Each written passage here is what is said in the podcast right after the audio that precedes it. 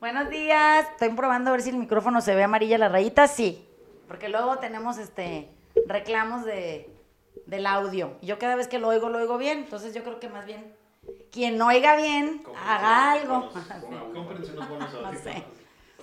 A ver, hoy tenemos un tema que ya lo, este ni lo discutimos, ya sabemos a qué veníamos, como que entramos todos eh, en la observación de una cosa que venimos viendo en el taller eh, durante la última semana, eh, que tiene que ver con un libro que estamos leyendo, que para variar es una cosa complicada en, en cuanto a confrontación, no porque el tema sea difícil per se, sino porque a la hora que hay que analizarlo, empiezan a surgir en nosotros un montón de cuestionamientos y de, y de incomodidades como siempre, ¿no? Entonces, para poder estar quietos en lo incómodo, tenemos que preguntarnos muchas cosas y a veces las respuestas no surgen de inmediato, pero bueno, se tienen que decir, no, no pueden quedar como escondidas ahí a ver si alguien las descubre.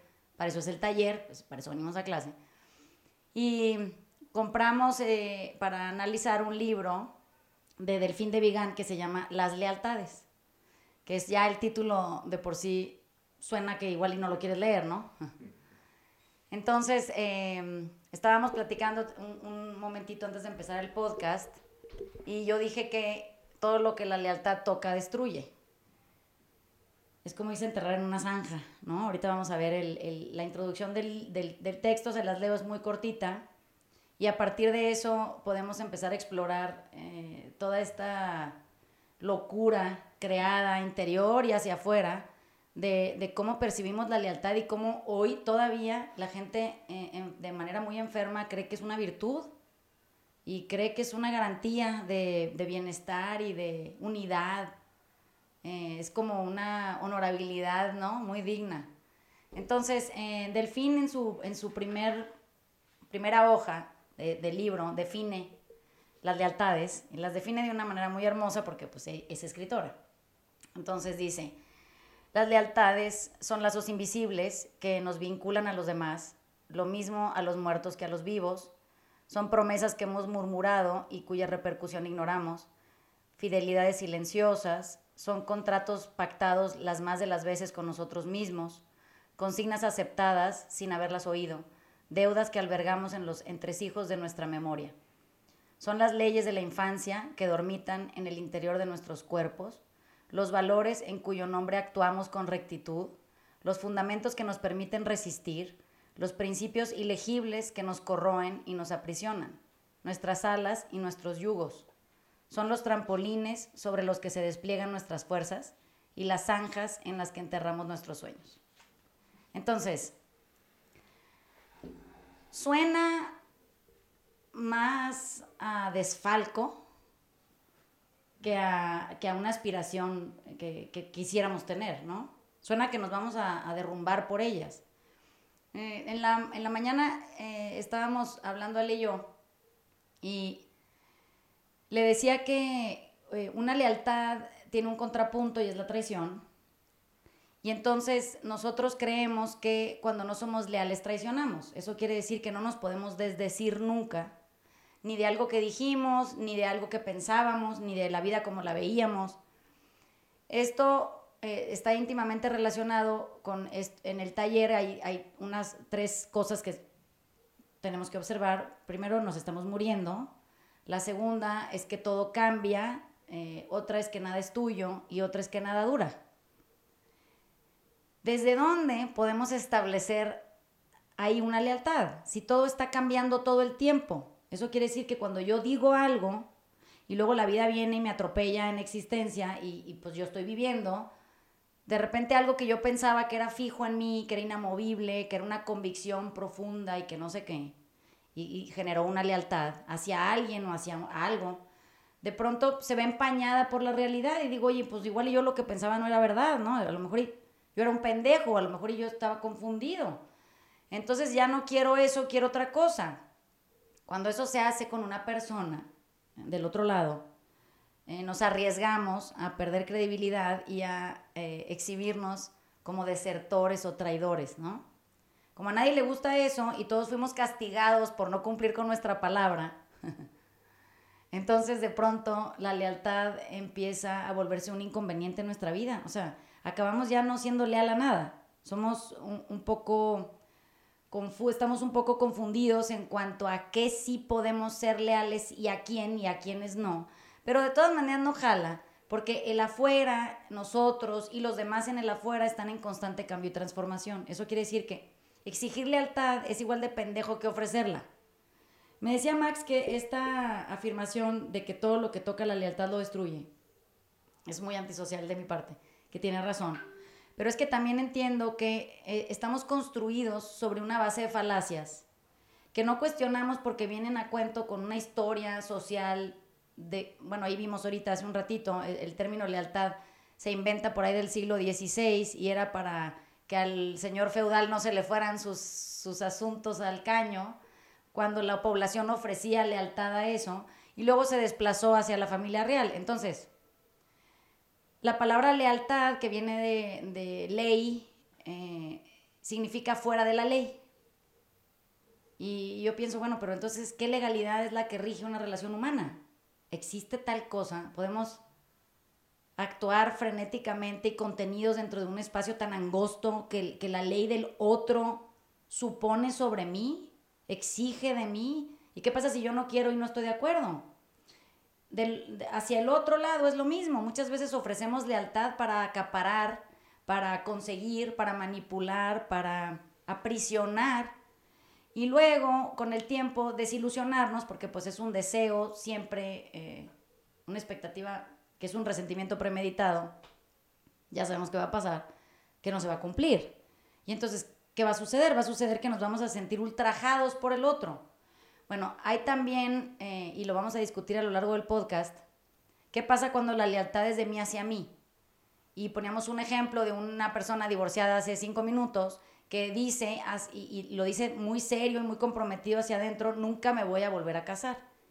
Y, de pronto pasa el tiempo y se enamora de manera eh, fantástica de, de, un otro alguien y surge en ellos el deseo de casarse, pero hay una lealtad exigida interna, en silenciosa, en un murmullo, que dice, yo dije que yo nunca me iba a volver a casar, y entonces sería alta traición hacerlo. el único que lo sé soy yo. me lo dije hacia mis adentros, ¿no? Es muy inquietante cuando no asumimos cambio permanente. Ya es, no lo podemos evitar, desde que nacemos hasta que nos morimos, todo el pinche día estamos cambiando lo negamos y por eso podemos caer en la trampa de la lealtad. La lealtad supone no cambio, lo, lo, exige incluso.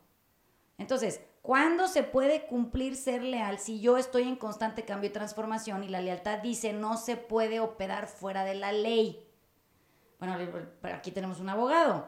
Yo creo que cuando uno establece la ley, lo que opera fuera de la ley está en la ilegalidad bueno, pero la ley no cambia, o sea, si entienden que para cambiar la constitución hay una bola de chingaderas que tienen que suceder porque todo lo que suceda fuera de la ley es penado.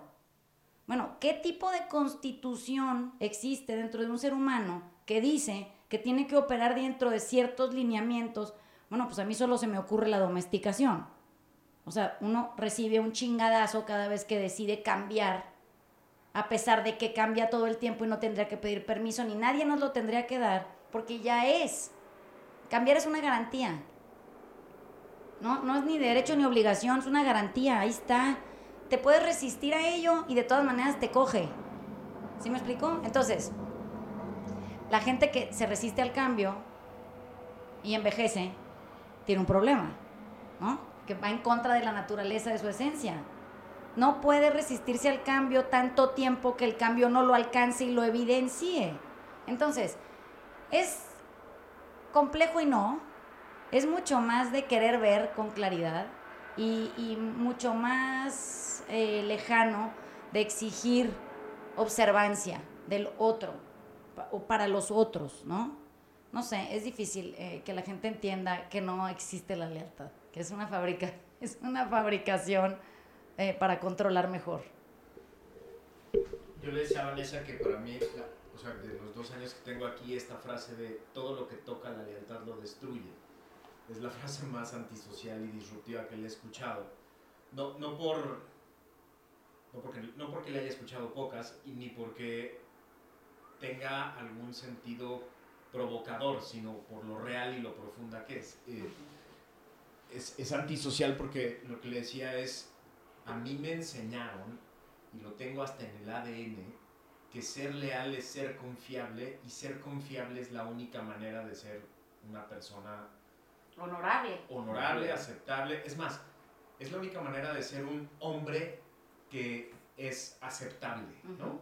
Así, o sea, es, es como un... eh, eh, le le decía que a mí me enseñaron que ser confiable y por lo tanto ser leal era la única manera de ser un hombre como tal, ¿no?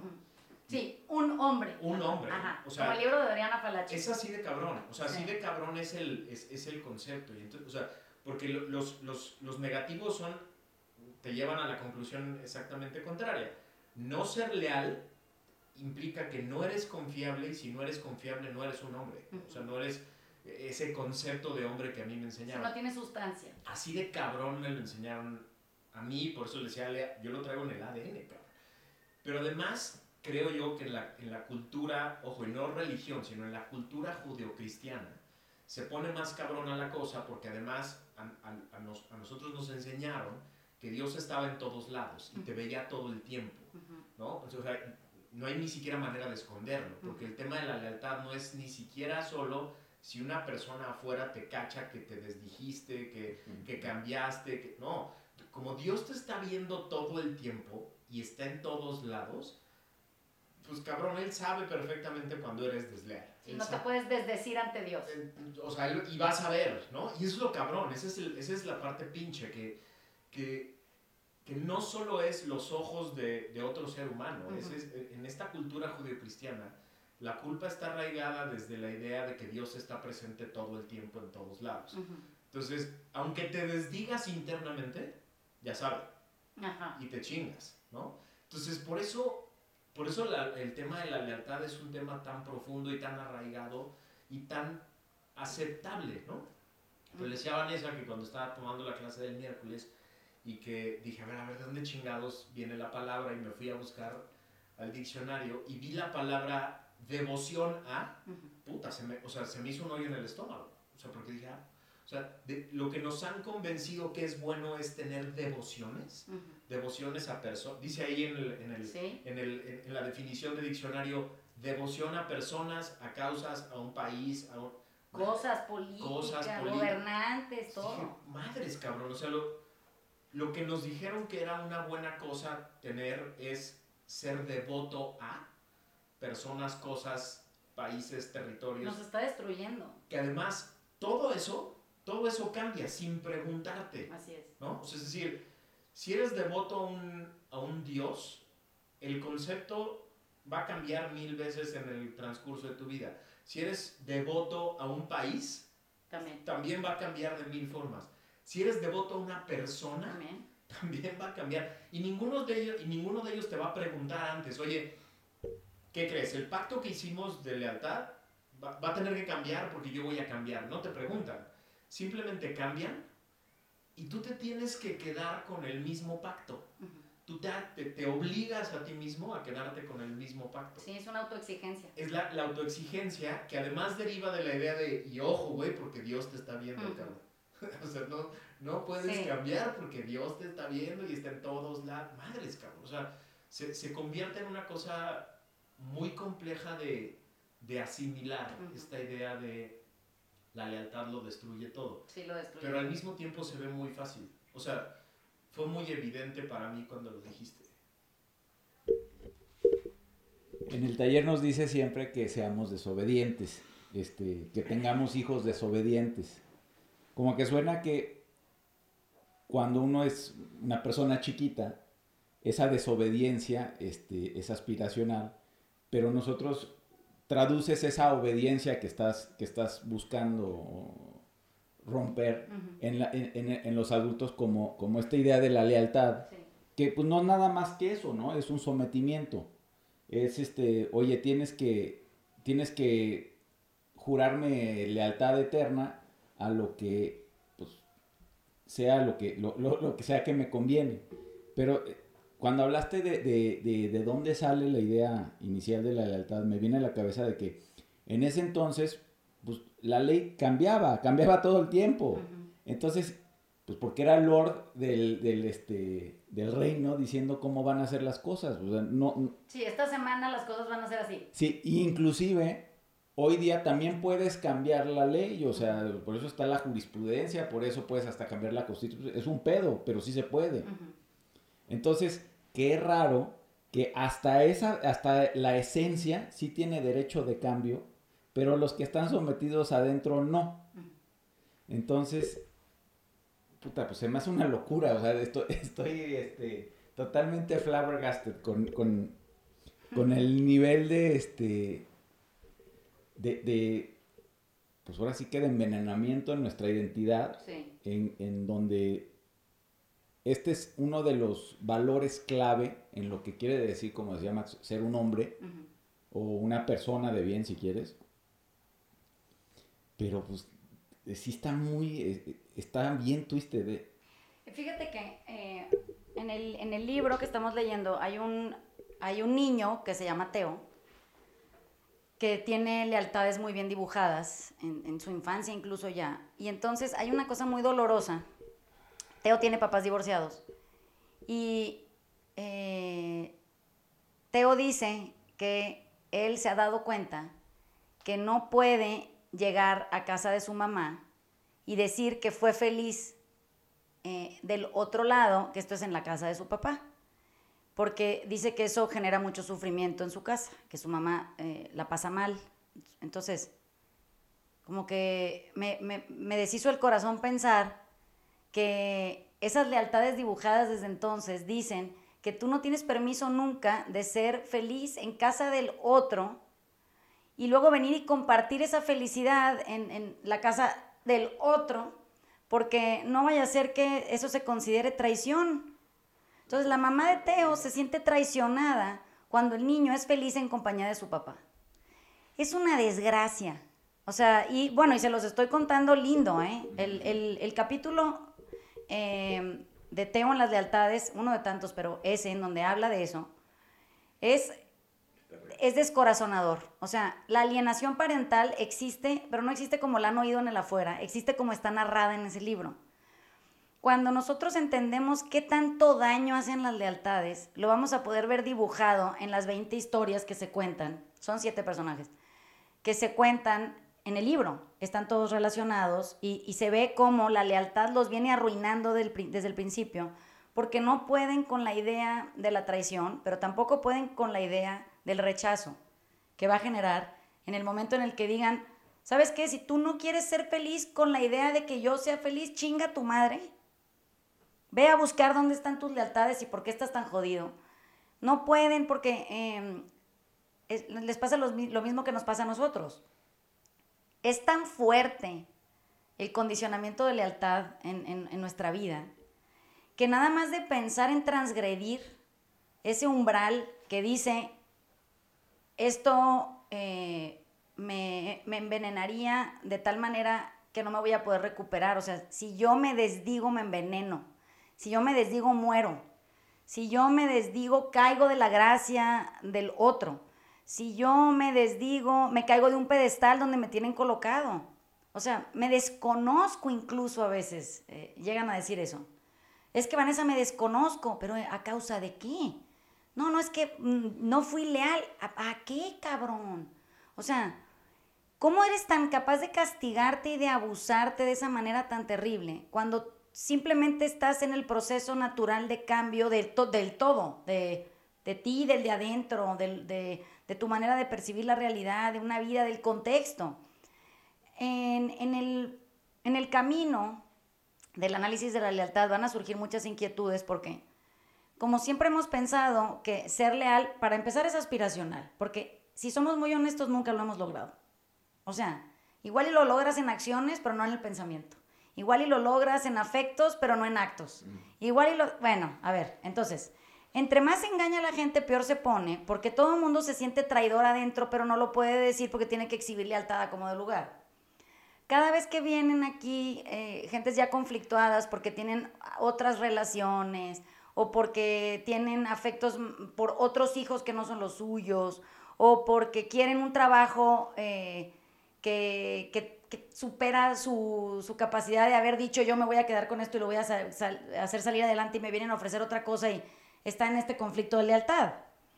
Incluso y peor aún, eh, gente que tiene que quedarse con el negocio de la familia porque si no hay traición ahí, ¿no? Bueno, ya dejemos de eh, las cosas mundanas, pero un soldado que ya no quiere ser soldado a media guerra, pues hay una deslealtad ahí que es, que es, que es castigada con la muerte. Entonces, como que no le quedan puertas, ¿no? Se muere en la guerra o lo matan en, en el cuartel como que pienso, qué raro que nos esté destruyendo esto de la lealtad en lugar de construyéndonos como mejores seres humanos, ¿no? O sea, deberíamos de ser hoy una mejor... Hemos observado tanto la pinche lealtad que deberíamos de ser mejores versiones de nosotros, más congruentes, más honestas, más flexibles, más dulces, mucho más amorosas.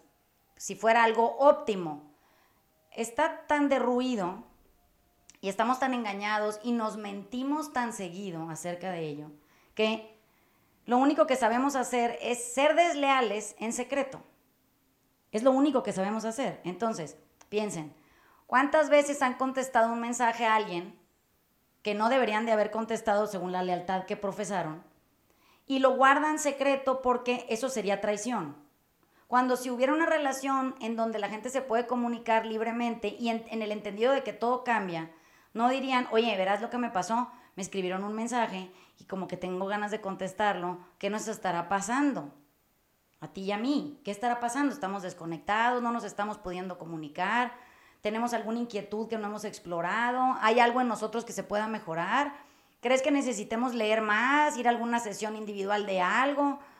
Nunca jamás van ahí, porque se zanja en la lealtad.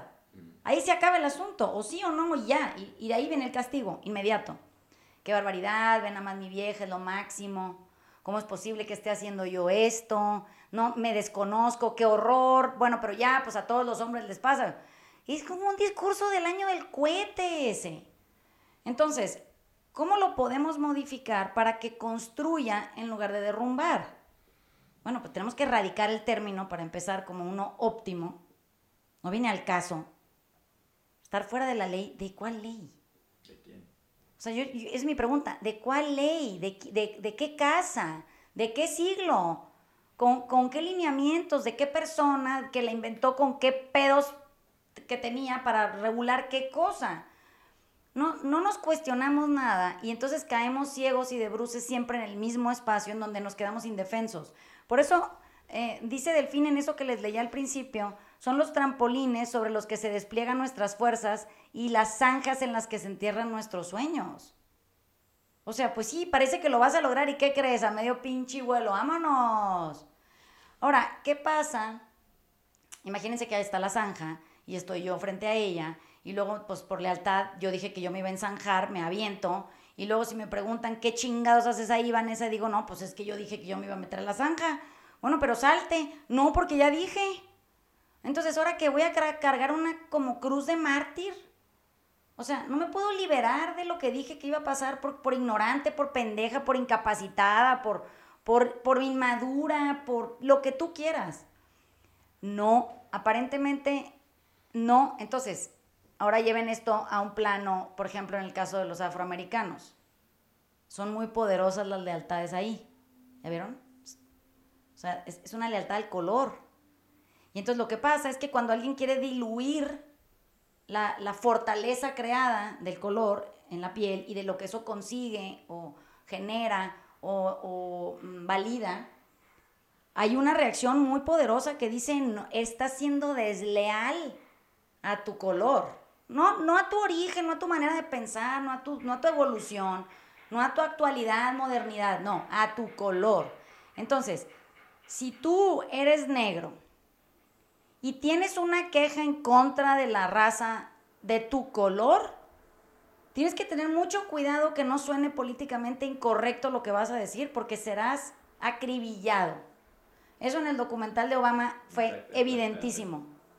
Y era una cuestión de lealtad. O sea, lo que él estaba tratando de hacer era de derrumbarlas, de, dejar de, de validar lealtades individuales para poder crear un compromiso colectivo de bienestar de, ser buenas personas todos con todos, no, no por colores.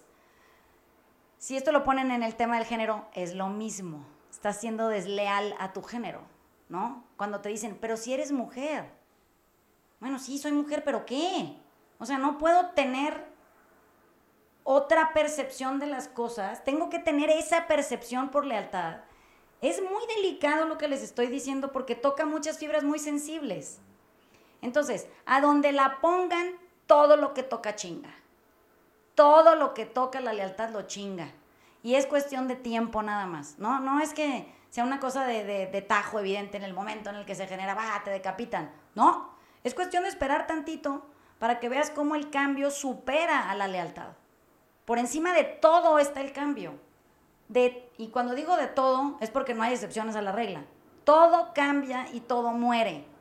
Entonces, qué raro que nosotros todavía tenemos lealtades fincadas en que nada cambia, todo dura y todo es mío. Pues estamos locos. O sea, verdaderamente nos estamos haciendo más daño que bien. Es puro abuso, pues. Lo que, lo que en automático surge en mi mente es, si no es lealtad, entonces ¿qué? Y lo primero que me saltó a la mente es pues, libertad, ¿no? O sea, si, si voy a sustituir en mi vida la lealtad, no tendría que ser por deslealtad. No. Tendría que ser por libertad, pero entendida de manera correcta, ¿no? Es decir... Con responsabilidad. Exacto, con la responsabilidad de hoy decido esto, porque, porque con los elementos que tengo esto es lo que creo que me va bien. Pero tener la libertad de mañana decir, no, la cagué. Eso no, era, no era. Eso no era, ¿no? O sea, un poco lo que digo es, no es una convocatoria a ser desleal, es una convocatoria a ser libre, ¿no? Es una convocatoria a dejar a un lado la lealtad y pensar, ¿qué pasa si hoy, con los elementos que tengo, tomo esta decisión y me hace muy feliz hoy? La gozo, la disfruto mientras se puede y mañana ya no me sirve esa misma decisión. Tener la capacidad de, en libertad, decir, pues ya no. No nada más liberarte tú, es liberar al otro con tu propia libertad. Eso quiere decir, ¿por qué tendría la otra persona con la que tienes la, la, lealtad creada ser tu esclavo el resto de la vida por esa misma lealtad cuando tú te acabas de liberar? Oye, pues le avisas ¿Sabes qué? Esta madre no va a funcionar. ¿Por qué? Pues no sé, porque las cosas cambiaron. Entonces, tú eres libre de hacer lo que tú quieras, yo soy libre de hacer lo que yo quiero y todos somos felices, ¿no? Pero, pues no, parece que, que traemos ahí una cosa atravesada y, que, y que aparte no estamos considerando que en el momento en el que yo cambio, el otro también. ¿Sí me explicó? Es, es, es un given en ambas partes. Si yo me libero, como dice Max, eh, desde donde yo puedo tomar otra ruta en mi vida o tomar otra decisión o vivir distinto, porque así convienen los intereses del momento presente, mi obligación responsable es comunicarle al otro, oye, ya no soy la persona que piensas que era. Esa se extinguió en mí, surgió esta nueva versión. ¿Te late o no? Y no nada más es te late a ti. Es nos late sociedades, amistades, amoros, eh, relaciones amorosas, padres e hijos incluso. Bueno, se tienen todos esclavizados, a todos, con, con esta explicación, la lealtad. O sea, ¿pero cómo? Pero y entonces nadie quiere cuestionar que si eso no le está haciendo mucho daño a la familia, por ejemplo, a, a, la sociedad, a, al negocio, a la, no, no habrá algo ahí que queramos cuestionar, de perdida cuestionar. ¿Cómo te quitas el miedo de si estoy declarando abiertamente que ya no quiero ser leal a nada? Entonces estoy declarando abiertamente que socialmente ya no quiero ser confiable en el sentido que se entiende dentro de la ley. Dentro de la sociedad. Por eso, de la ley de ¿Cómo la te quitas el miedo a, decirle, a, decir eso abiertamente? Pues así. A ver, yo, yo lo entiendo un eh, igual, pero, pero un poquito diferente. Es, si yo tengo este arraigo a, esta idea de honorabilidad o lealtad, este, y la sustituyo con otra cosa, hay un rato que estoy como que eh, volando sin, sin, este, sin instrumentos, porque no sé bien con qué sustituirla. O sea, e, es una parte tan grande de tu identidad que también estoy, es, es, es construida, lo entiendo. Pero de alguna manera, entre que agarras una, una base firme en algo, pues se siente muy inquietante. Pero a ver, intenta decir, en lugar de voy a sustituir lealtad con libertad, ¿por qué no dices además de? A ver, es que... O sea, ¿por qué, por qué, por qué restan herramientas en lugar de sumar herramientas? No, pero a ver, con un ejemplo con- concreto. Nunca pensaría yo en llegar a una junta de trabajo con posibles nuevos socios y decirles, vengo a decirles que soy desleal. O sea, porque, porque no tengo a- afinidades con nada. Y por lo tanto, o sea, puta madre, o sea, es como, ah, pues muchas gracias, contigo no queremos hacer absolutamente nada. ¿Cómo te quitas ese miedo a, a- a- Es que lo, a lo- lo declararlo raro así abiertamente? es que crees que tienes que hacer un statement. Sí, eso es lo que a mí me llamó la atención. No, no, no, o sea, O es adentro. No, no, es, es- es el statement interno. O sea, si, si estamos diciendo ahorita que no, la, la idea es cuestionar la lealtad, Ajá. Yo jamás me imaginaría a mí mismo declarándolo abiertamente como lo estoy haciendo ahorita. A ver, es este que yo te, podcast. yo te digo, entonces, imagínate que tú llegas al taller, que sí pasa esto que estoy, esto que estoy diciendo es verdad, ¿eh? Eh, el taller está lleno de gente diversa. Eso quiere decir que los grupos eh, no son homogéneos, hay todo tipo de, de todo, de todo, todo el tiempo. Lo curioso y que pasa en el taller es que yo quiero a todo mundo como es. Yo no espero que nadie ni me diga quién es, ni qué ha hecho, ni de dónde viene, ni qué ha cambiado, ni qué, es honorable en él, ni nada. Me parece perfecto así como estás. Si a ti te parece que no eres la mejor versión de ti, que bien es tu pedo, tú arreglalo. Yo te voy a dar una clase y siempre que te encuentres conmigo, siempre te voy a querer. Quien venga al taller sabrá que esto que estoy diciendo así se siente. Porque a mí sí me gusta querer a mucha gente. Para que yo pueda querer a mucha gente, yo no puedo tener lealtades en ningún lado. No puedo, me hunde. ¿Por qué? Porque si tengo lealtades con un grupo, tendría que estar peleada con el otro. Si tengo lealtades con una forma o una afinidad a algo, tengo que estar peleada con la otra. Yo no puedo aceptar todo si tengo lealtades. Es muy difícil hacer eso. Tendrías entonces que nada más deformar el término de lealtad y volverlo a aceptación, ¿no? O sea, tengo lealtades con todos, todos, lo- el todo, todo el tiempo. Me van a decir, estás loca si no funciona, ¿no? Eso no es leal, eso es que te volviste loca, es- no viene al caso. Cuando les digo que nosotros eh, eh, tenemos que por lo menos trabajar por querer a más gente y permitir que nos quiera más gente, eso solo sucede cuando derrocas la lealtad, la anulas, para siempre. Y entonces, si Max viene y me reclama, oye Vanessa, es que no, no me parece justo que comas con Ale dos días de la semana y conmigo uno.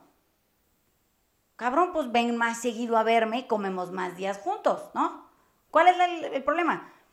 Si Max exige una lealtad de mi parte y yo me siento eh, obligada a cumplirla porque lo que estoy buscando es aceptación, voy a claudicar y voy a dejar de comer con Ale dos días, le voy a inventar alguna mentira para que no se entere que lo estoy traicionando y entonces me voy a ir a comer con Max el día extra ese que me sobra en el que engañé a Ale porque le dije que estaba sentada en la oficina este, sacando cuentas. Al final, a la única a la que le afecta eso es a mí. Y es un asunto de lealtad, no viene al caso. Bueno, si yo puedo, de manera compasiva conmigo, saber que cualquier lealtad que yo genere en mí me va a destruir, voy a todo el tiempo eh, estar consciente de no generarme ninguna. Que me parezca perfectamente bien todo lo que tú haces como tú lo haces, es tu decisión, y cuando no estés a gusto con ella, estoy en la esperanza de que lo cambiarás por ti. A mí no me tienes que explicar nada. Eso es lo que hace al taller un lugar cómodo. A mí nadie me tiene que explicar nada de cómo es. Todo mundo está bien así como está. Si está inconforme, que cambie. Últimamente, nada más va a acelerar el cambio. Eso quiere decir, va a cambiar. Aunque no le eche huevos a esa madre. Es natural. Puede revolucionar el cambio de manera consciente, puede avanzar más rápido si se cuestiona más cosas. Fuera de eso, ¿por qué yo tendría que llegar a algún negocio a decirle a alguien, oigan, les vengo a avisar que yo quiero a todo mundo? que no tengo opinión ni juicio acerca de nada de lo que la gente haga porque yo tengo en mí una eh, convicción que es que la gente actúa mal cuando le duelen cosas. No hay gente mala, hay gente que actúa mal cuando le duele algo. Entonces, en el entendido de que eso pasa, todo el mundo es buena gente, hasta que se da cuenta que le duele algo y por eso they snap, te, te muerden, se enojan, te agreden. Eso me permite querer a más gente. Me hace a mí vivir más tranquila, vivo más quieta, yo más feliz. Entonces, si entiendes que si yo llevo un negocio y explico eso, todo el mundo va a decir, no, pues que yo quiero que se quede, porque a mí no me quiere nadie, porque a mí todo el mundo me juzga, porque no quepo en ningún pinche lugar. Y esta vieja dice que no tiene pedos con nada. Oye, pues entonces es la garantía de que sí me va a aceptar, ¿no? Que me van a validar, me van a reconocer, me van a respetar. Pero ¿quién se puede quejar de eso? ¿Alguien tiene un pedo ahí con que le crea que le va a ir mal en la vida porque es más amado o ama más? Yo creo que no. Y en, la contrapostura, esto es demasiado osado. O sea, que más gente quiera más gente hace a mucha gente que exige lealtad perder poder. ¿Sí me explicó? Entonces, si lo piensan hoy en el sistema político mexicano, está un ser humano exigiendo lealtades. Yo digo, qué inseguridad, o sea, eso dice que, no, que siente que no lo quiere nadie. Se siente muy inseguro en ese espacio en donde no hay aceptación para él, no hay validación, no hay reconocimiento. Siente que está perdiendo respeto. Y entonces la única manera de conseguir gente que dentro de la ley, su ley, opere, es a través de la lealtad. ¿Sí me explicó? Es eh, evidente. Es, es, cuando yo, yo exijo adoración de alguien. Adoración. Entonces, eh, dentro del catolicismo, quien sea católico sabrá, hay días de adoración. Sí existe. Adoración a la Virgen, hay, hay, días de adoración. Y yo siempre me preguntaba, ¿qué voy a ir a hacer ahí a adorar aquí? ¿Qué, ¿Cómo le voy a hacer? Mi abuelita me ponía una chinga, me decía que no estuviera cuestionando cosas que uno iba porque tenía fe y que me iba a ir bien y ya mejor y todo, que ya, silencio. Y yo siempre estaba hincada con todas mis florecitas y ahorita tengo fotos en mi Instagram cuando nos llevaban a ofrecer flores. Y yo estaba más preocupada porque no se me rompiera el tallo de las flores porque la Carolina, mi prima, siempre llegaba con todo cagado y era feliz. y yo en mi lealtad no se me podía romper. Era para la Virgen, no mamen, o sea, ¿qué podría pasar si yo la traiciono llevándole unas flores rotas, no? Miren, está en todo el pinche término. Hay lealtades a la delgadez, lealtades al dinero, lealtades a ciertas formas de vida. Hay, o sea, miren, tienen lealtades hasta marcas de carros, es una pendejada. Lealtades equipos de, fútbol, lealtades, o sea, a tipos de comida. Hay como una sensación ferviente de no salir del, del entorno establecido porque tienes pánico a no poder regresar. Tienes pánico a que si te sales no vas a caber jamás nunca, no te van a recibir. Que te guste algo diferente. ¿Qué pasa si todos somos libres, como dice Max, y tú puedes ir, salir, probar, regresar y decir, no, ¿sabes qué? No mames, no, la cagué esta cabrona. Yo no sé qué estaba pensando. Eso es mucho más grato en el alma y la garantía de que tú siempre que regreses te vamos a querer.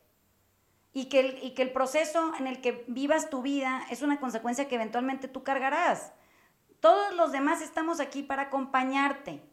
Bueno, si eso fuera la explicación de lo que ser familia, por ejemplo, significa, no tendríamos que jurar lealtad nunca, de nada. Seríamos aceptados siempre, de regreso, con los brazos abiertos. O sea, ya está parábolas de eso, ¿no? Está la del hijo pródigo. Hay mil, en todas las religiones tienen una. Y creo que están ahí por una razón. O sea, hay, hay cosas más profundas que se están cuestionando hace milenios y aquí seguimos atorados con pura pendejada de que no vas a ir a casa de tu papá, te voy a empacar la ropa más fea que tienes porque de ese pinche hoyo no regresa nadie. O sea, date de santos que regresas tú en una pieza y sin raspones. Estamos locos.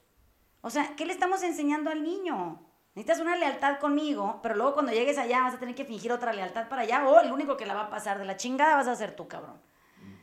Como que siento que ya llegamos al tope del abuso. Este tipo de abuso, el de la lealtad, es de los que he encontrado el más escondido de todos, el más bien escondido de todos. Pero aparte está, está disfrazado como una cosa buena, o sea, eso, es lo que es tan perturbante del tema, o sea, es, es, una virtud del ser humano, no, no, es, aspiracional ser, ser leal. O sea, cuántas historias, películas, lo que tú quieras, no es el güey que se, se murió por, por la causa. Y por eso tiene un monumento, una calle. Sí, entonces tienes un aparato social que, simplemente aplaude y elogia la lealtad. A pesar de tu muerte, ¿eh? No, no, eh, tu enfermedad, es tu aspiracional. Específicamente por Te, te, volviste un mártir, o sea, no mames, no, no hay una cosa más, más alta. Es tristísimo. No, no, eh, yo no sé quién lo inventó, pero da chapo, ¿eh? No, y que, y que, haya, y que haya funcionado también durante tanto tiempo, ¿eh? Estaba pensando en esa escena de la batalla, o sea, de, varias películas que hay, pero en especial esta de el francotira, la película del francotirador, que es la, en la batalla de Stalingrado, como Stalin da la orden de matar a todo al ejército que, que se quería replegar porque los estaban, los estaban acribillando, ¿no? Eh, y, y, entonces es como una escena muy brutal porque miles de personas que iban al frente, pues tienen que regresar porque los están matando y se encuentran con su ejército matándolos, a, ellos, por ser desleales a la madre Rusia, ¿no? Y así lo dice Stalin, maten a todos los que sean desleales. Sí, que no están dispuestos a morir por su lealtad. Por la madre Rusia, ¿no? Entonces ahorita lo pensaba y decía, qué normal se me hacía que eso fuera una aberración, o sea, qué, qué pinche loco que mata a unos güeyes, a sus propios soldados, por, por, por rebelarse, por no quererse morir. Este, eh, de esa manera, De esa manera, ¿no? Tan, tan sanguinaria. Tan, abierta, ¿no? Así de... Tan horrible. O sea, porque era una batalla en la que el que iba a vivir era el que aguantara más muertos. Así, era, ¿no? O sea, el que iba a ganar era el que, el que tuviera el, estómago para aguantar más muertos propios. Lo cagado es que ahorita que lo estábamos platicando, pues ese es, ese es el, esa es la escena brutal. Pero eso es lo que vivimos todos los días. Exactamente. ¿no? O sea, que vas, hacia, vas al, al frente en un negocio, en una relación. Sí. Y cuando quieres regresar, te dicen no. Alguien te está apuntando así de no, bueno, no, dijiste. Oye, pero a veces el que se apunta eres tú mismo, ¿eh? que eso es lo peor. O, o, o, tú crees que te está apuntando a alguien así de no, no, no, no regresas, cabrón. Tú dijiste que te iba, o sea, tú ya prometiste que te ibas a ir ahí, ahora no regresas. Y yo, o sea, lo estaba viendo como muy gráfico, que así es como se siente. O sea, siente que cuando dices, no, espérate, esto no me está gustando, me voy a regresar y, mm, y, ves de frente el pinche rifle diciendo, ah, ah. Bueno, y eso en los negocios, eh, en los negocios es, es, como cuando tú le metes a algún negocio, por decirte, voy a, voy a aventar un número así pendejo, pero fíjate que todo un negocio le metes 100 millones de dólares. ¿Ok? Pero la cagaste, pues pinche negocio anda valiendo madre, no, ya. Y te dicen, ¿sabes qué? Para que funcione, todavía, porque es que esto es una cosa de aguantar, aguantar con el tiempo, hay que meterle 80 millones más. Digo, bueno, que nadie levanta la mano y dice, no mamen, o sea, sí podemos aniquilar la lealtad y ya, ¿no? Pues, o sea, hay momentos en la vida en donde uno la caga con las decisiones que toma y puede parar. Puede parar. No, es que si te avientas por el pinche tobogán de mierda para caer en la alberca de caca, ¿crees que no puedes parar? Sí puedes parar, te vas a quedar agarrado como perico, batallando con la gravedad y la chingada, pero bueno, puedes sostenerte ahí en lo que se te ocurre cómo salirte del problema. No, es que yo veo que la gente se sube, se forma, se avienta, se forma, se sube, se avienta, se forma, se sube, se avienta. Y luego dice, me aventaron. No, te aventaste. ¿Por qué? Pues porque le tienes lealtad a una marca, a un nombre familiar, a una estructura, a una historia de un negocio.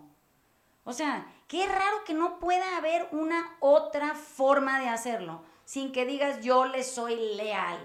Ah, dos puntos, y como bien dice en la descripción, varias que hemos leído hasta la enciclopedia británica, la lista de lealtades es interminable. O sea, puede ser un tipo de leche. No, no, no, no, es que es increíble. Todos muriéndonos de lo mismo. Es, mira, es sorprendente porque que no se esté hablando de esto. O sea, que tú puedas llegar a algún lugar y digas, me ando muriendo de alguna cosa que no sé qué, tengo una confusión profunda. Y te pregunten, ¿dónde están tus lealtades? Para que rápido sepamos dónde está el pedo Nadie te pregunta eso. Porque sentirías que es por honorabilidad que vas a contestar. Mis lealtades están a mi familia, están con mis hijos, están con mi... Ay, no, cabrón, es que me estás contando todo lo que quiero saber porque crees que es una virtud, porque crees que se te ve bien la lealtad. O sea, se les ve de la chingada la pinche lealtad aunque no lo puedan entender, ¿no? No se nos ve bien, se nos ve mal. O sea, es, es vergonzoso portarla. Estamos este, mudos. Eh, ya no tengo nada que, que, agregar. No, a ver, es, es, es, quizá la tarea más cabrona que nos has puesto, ¿no? O sea, el, el, la tarea de revisar las lealtades y decidir conscientemente romperlas. Uh -huh. Insisto, no para ser desleal, sino para ser libre. ¿no? Uh -huh. O sea, es, la idea, pues entiendo que el mensaje de este podcast es no salgan hoy a hacerle desleal a todo mundo. Es nada más... ¿O sí? No, no, no. O sea, la, la, idea no es vayan y rompanle la madre ahorita a todo mundo. Es nada más empiecen a revisar cada una, a romperlas para ser libres, nada más. Para, no, y para que vean para, dónde se están dañando. Para quitarse las angustias. Uh -huh. Yo creo que yo me voy con la lección que me dio Emanuel ayer. Y esa es, uh -huh. este, nada más las voy a observar. Este, voy a ver cómo se siente, las voy a, las voy a, a mencionar y después voy a, voy a quedarme ahí. Observando. A observándolas. Este, ya después que hago con ellas, pues ya veré. Pero creo que por lo menos ahorita mi, mi, mi primera tarea va a ser, va a ser tenerlas observadas. Eh, les voy a dar una tarea más osada a los del podcast que las que están asumiendo aquí los señores cautos, cautos. O sea, como si no fuera suficiente. Ah, no es, no es, nunca es. No tenemos tiempo, pues, es mi punto. Eh, esto es muy interesante. Toda esta semana que estén eh, observando sus lealtades, quiero que, que, entiendan que siempre que una lealtad se establece y, y se observa, eh, el ser humano que la establece y la observa se autodestruye. Es tan insostenible el término, el concepto, y, y es tan rigurosa la aplicación, que el castigo se autoinduce. Entonces, está bien que sepan dónde están sus lealtades, eso toma cinco minutos. Todo el mundo sabemos dónde las tenemos, dónde sentimos culpa y vergüenza, cómo están establecidas, desde cuándo, cuánto hemos escondido, qué secretos hay alrededor. Eso es facilísimo. ¿Cómo me estoy autodestruyendo a causa de eso? Eso es muy interesante. Eso quiere decir, hay lealtades que obligan a la bebida, hay lealtades que obligan a la evasión y al consumo, hay lealtades que obligan a escapar corriendo, hay lealtades que hacen cerrar los ojos incluso, hay lealtades, o sea, van a ver. Entonces, pues a mí me sorprende que es muy cauto lo que están haciendo, como si no tuvieran la edad que tienen y como si estuvieran aquí perennemente con una garantía de, de, bienestar a futuro con día y fecha. Aviéntense a averiguar. O sea, en donde más autodestrucción hay, más lealtad forjada existe. Mm. Eso es. Entonces, ¿dónde te autodestruyes mejor? Y mejor me refiero a escondidas, sin que se te note tanto y que solo a ti te da vergüenza porque lo andas haciendo en las horas en donde nadie te observa. O ya estás tan desbordado de lealtad que ya hasta se te ve la autodestrucción. Bueno, es la lealtad la que te lleva hasta allá. Entonces, sin más que agregar. pues va que va. Eh, hagan la tarea. Es, es, muy emocionante de pronto descubrir cosas. Estamos leyendo el libro, por si alguien no se acuerda que dije al principio, no lo tiene que regresar. Estamos leyendo un libro que se llama Las Lealtades. La autora se llama Delphine de Vigan, es francesa, está traducido en español, es de anagrama. Y eh, en nuestra lista de cosas que estamos leyendo, siempre estamos leyendo cosas, pero este que estamos analizando en el taller eh, es, es verdaderamente algo que si no leen, aunque sea, compren este. O sea, si ustedes son de la variable de gente que dice, no, yo no leo, a mí me, da hueva y me cae que no sé qué, les sugiero que se den la oportunidad una vez en la vida de tomar un libro y leer este. Son capítulos cortitos, son siete personas que hablan en capítulos cortos una, una a la vez. Entonces se vuelve ligero, pero es un libro muy confrontador y, y es transformador. Entonces les mandamos besos. Eh, si tienen eh, opiniones contrarias a esto, me vale madre. Quédense. no, no es cierto. no me importa. Eh, nos vemos el viernes de la semana que entra y chao. Dios. Jesús. bye. bye.